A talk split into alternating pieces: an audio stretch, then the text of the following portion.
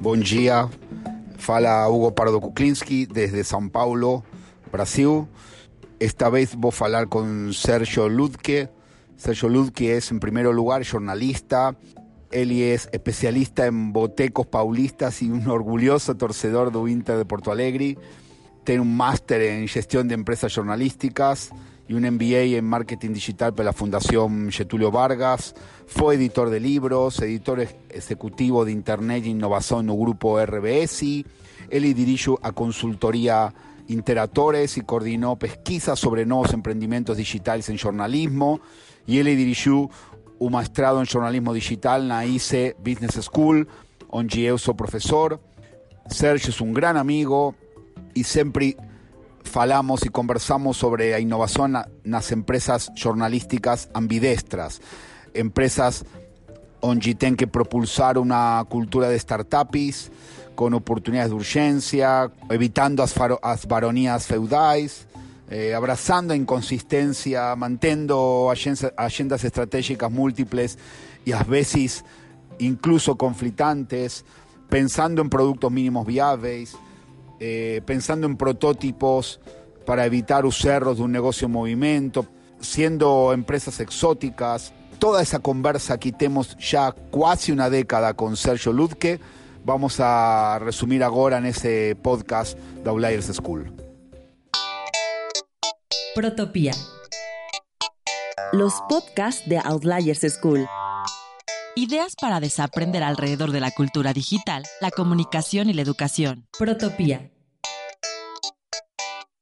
Capítulo 12. Abril de 2019. Aqui fala Sérgio Lid, que eu estou participando do podcast com o Pardo e mando um abraço para toda a comunidade da Outliers School.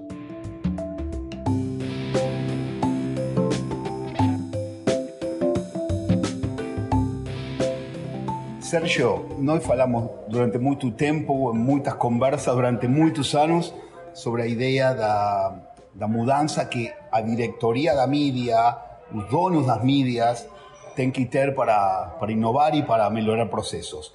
Que se, se você fosse contratado para, para uma consultoria que já faz isso, que deveria o proprietário de uma mídia regional, seja uma televisão, seja uma prensa escrita, seja uma rádio, desaprender sobre sua gestão? Essa pergunta é muito boa. É, eu acho que tem uma série de diferenças entre os meios que são os meios tradicionais, os meios analógicos e os meios é, digitais. Né? É, há uma série de, de, de, diferenças aí nessa área, mas eu acho que tem duas que a gente poderia é, reforçar mais. Acho que a primeira coisa a, a desaprender é a sua relação com o erro o, o, o, jornalista, ou quem trabalha com jornalismo, normalmente é uma pessoa que tem um, uma relação é, muito distante do erro, não quer saber de erro. O erro é uma coisa muito ruim para o jornalista, mas para quem quer empreender, o erro é uma coisa necessária. O erro ele é muito didático. Então, é, diferenciar o que é o erro na produção do conteúdo jornalístico, no encaminhamento da produção do conteúdo jornalístico e o erro na gestão é, é muito importante, porque a gente está falando de um, um, um, meio, de um universo que ainda é um meio uh, a ser descoberto. Né? Nem todas as coisas estão resolvidas, nem, nem, não, não se tem resposta para todas as coisas. E isso se, se aprende tentando e tentando e errando. E cada vez que a gente erra, a gente busca outro caminho né, e tenta acertar. Então, acho que essa relação com o erro é uma coisa que, que é muito necessária, é fundamental para quem é, quer empreender ou quer fazer uma boa gestão de um meio digital. A outra coisa que me parece que é muito importante é uma revisão, aí não é necessariamente uma mudança, mas na, uma revisão na forma como se relaciona com, os, com as suas audiências. É, no meio digital, é, com a possibilidade da gente conhecer melhor essas audiências, entender quais os caminhos que ela faz, é, receber coisas da audiência que às vezes podem se tornar conteúdo, que podem de alguma forma é, nos pautar, nos dar os caminhos daquilo que a gente deve fazer, é, é muito importante. Então, é, essa revisão é, da relação com a audiência, é, ela é fundamental porque é, o, o, jornalismo precisa entender como funcionam, o que pensam as suas comunidades, os seus públicos de interesse e, e precisa usar isso a seu favor. Né? É, a gente está num, num, momento em que outros players, outros é, atores estão é, dominando o, o, universo da informação e é muito importante que essa conexão com a audiência não seja perdida pelos meios de comunicação. Protopia, los podcasts de Outliers School. Ideas para desaprender alrededor de la cultura digital, la comunicación y la educación.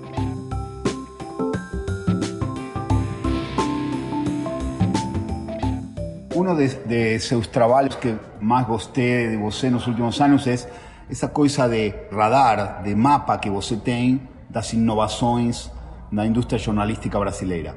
Eu gostaria que, que compartilhe com nós três projetos de startups jornalísticas brasileiras que você acha que estão funcionando bem a nível de audiências ou a nível de monetização.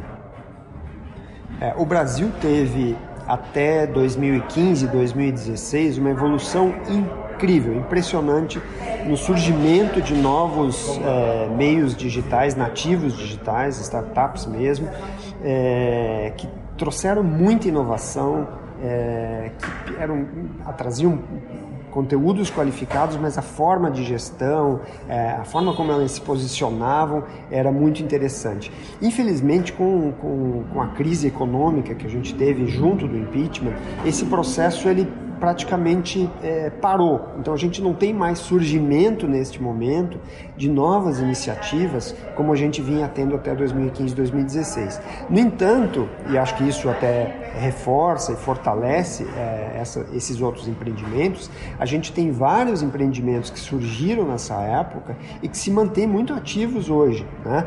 É, tanto na parte de gestão como na, na, na, na questão da audiência e até em, em remuneração. É, você me pede três, eu acho que a gente poderia falar de Jota, J é um produto de nicho que é, teve é, bastante sucesso com as crises que a gente teve no Poder Judiciário no Brasil, com a Justiça, e ele cobre muito bem essa área, mas o sucesso não se deve a isso, não se deve ao nicho é, e, o interesse pelas questões de justiça necessariamente, se deve, acho que muito mais à forma de gestão.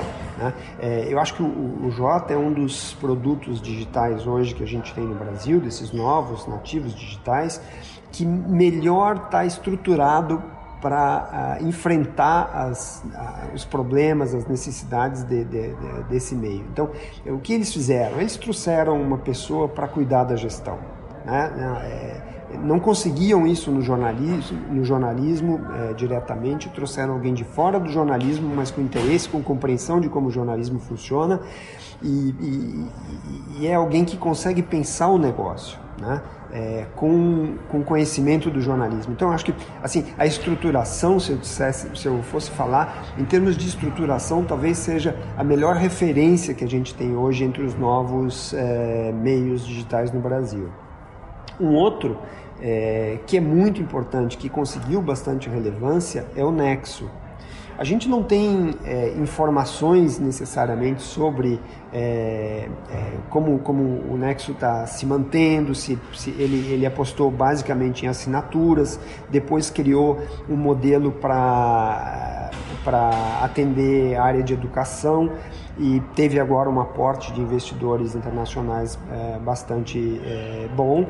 E, mas ele, o que, o que o Nexo fez? Ele construiu um modelo de produção de conteúdo que é perfeitamente replicável. Né? Sempre se fala que o jornalismo não é replicável, mas ele trabalha em cima de jornalismo de contexto né? E, e, e, conseguiu fazer com que esse modelo fosse replicável para outras atividades, como a área de educação, por exemplo. A área de educação está sendo muito digital. Né? É, tem muitas coisas sendo oferecidas na área digital, ela está muito dependente de conteúdos na área digital e o Nexo caiu como uma luva para atender essa área. Um terceiro é, que me parece muito interessante porque consegue muita audiência e ainda tem um modelo centrado na publicidade, que é, um, é uma área que é uma, é uma, fonte de receita que a maior parte dos veículos é, está deixando de lado, né, porque é, não consegue se é, ter manutenção com a publicidade, então vai para para as assinaturas ou para outros modelos de receita, é, mas o, o, o Metrópolis é um veículo de Brasília, regional, que se beneficiou também um pouco com a crise política, então com a possibilidade de ter muitas fontes próximas, está muito próxima das fontes, é, é, conseguiu é, fazer uma, uma, uma, produção de conteúdo que ganhou muita audiência. Então é um dos veículos de maior audiência hoje no Brasil, é, vive da publicidade, ainda que não se pague 100%, é, vive da publicidade, mas me parece um, um, um caso também é, bastante exemplar desse novo universo, desse novo ambiente digital que a gente tem no Brasil. Outliers School, escuela itinerante de ideación ágil para resolver retos de cultura digital, comunicación y educación en Iberoamérica.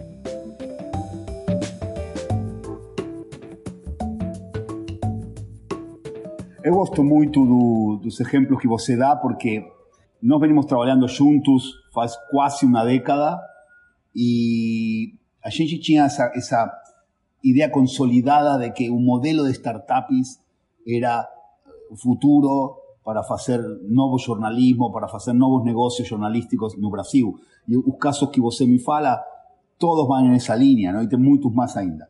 Você agora está trabalhando muito nessa racionalidade de startups. Que obsessão você tem em, em sua prática profissional dentro do jornalismo brasileiro? Que ideias de futuro? Que obsessiona você? Eu tenho trabalhado com duas frentes, três frentes na verdade. É, uma delas com desinformação. É, eu, eu, fui editor do projeto Comprova, é, que fez verificação de, de, de conteúdos é, é, duvidosos durante as eleições presidenciais agora de 2018 e continuo trabalhando nisso, tenho um interesse forte nessa parte, é, principalmente porque me parece que o ambiente informativo é, um ambiente informativo deteriorado ele acaba causando danos para toda toda a rede, todo o ecossistema de produção de conteúdo. É, nós nós vivemos uma crise de confiança. Confiança é uma coisa, é, a falta de confiança é uma coisa terrível. Então não se pode dizer para as pessoas simplesmente desconfiem de tudo. Elas precisam confiar em algumas coisas porque é isso que dá de certa forma uma certa cola para a gente viver em sociedade. Então desinformação é um, é um é uma área que eu tenho é, trabalhado bastante, vou continuar. A gente tem uma ideia de continuar com o projeto Comprova, fiscalizando um pouco é, políticas públicas é, a partir do segundo semestre e, e, também trabalhando um pouco de jornalismo de contexto, quer dizer, tentando levar uma informação um pouco mais estruturada, um pouco mais contextualizada para as pessoas, tentando fazer com que isso faça diferença é, na comparação com, o que as pessoas é, têm visto, têm recebido pelas redes sociais. Então, essa é uma, da, uma das áreas que eu tenho trabalhado bastante agora. É, eu continuo trabalhando na a parte de empreendedorismo, tanto como consultoria, é, como também em estudos e pesquisas sobre isso. Tenho uma preocupação grande com o jornalismo local. Né? A gente tem mapas de é, mapas têm vazios é, de notícias no Brasil e a gente precisa ocupar de certa forma isso. São lugares em que não chega nenhuma informação é, local né, de jornalística.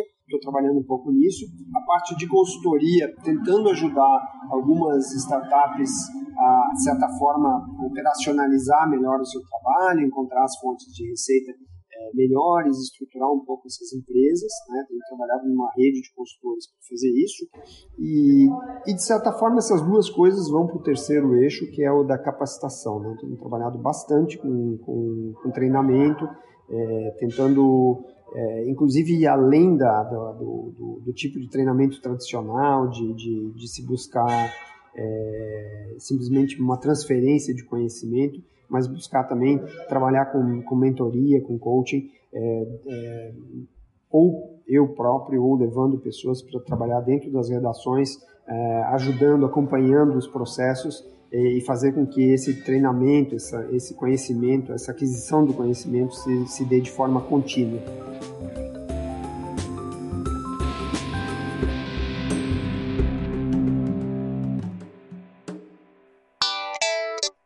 Protopía. Los podcasts de Outliers School.